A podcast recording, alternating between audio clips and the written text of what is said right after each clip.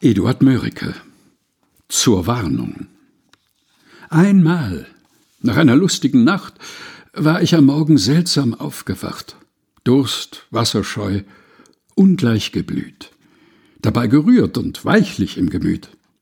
Beinah poetisch, ja, ich bat die Muse um ein Lied. Sie, mit verstelltem Pathos, spottet mein, gab mir den schnöden Bavel ein es schlaget eine Nachtigall am Wasserfall, und ein Vogel ebenfalls, der schreibt sich Wendehals, Johann Jakob Wendehals, der tu tanzen bei dem Pflanzen ob bemeldten Wasserfalls. So ging es fort. Mir wurde immer bänger. Jetzt sprang ich auf zum Wein. Der war denn auch mein Retter. Merkt's euch, ihr tränenreichen Sänger, im Katzenjammer ruft man keine Götter. Eduard Mörike zur Warnung. Gelesen von Helga Heinold.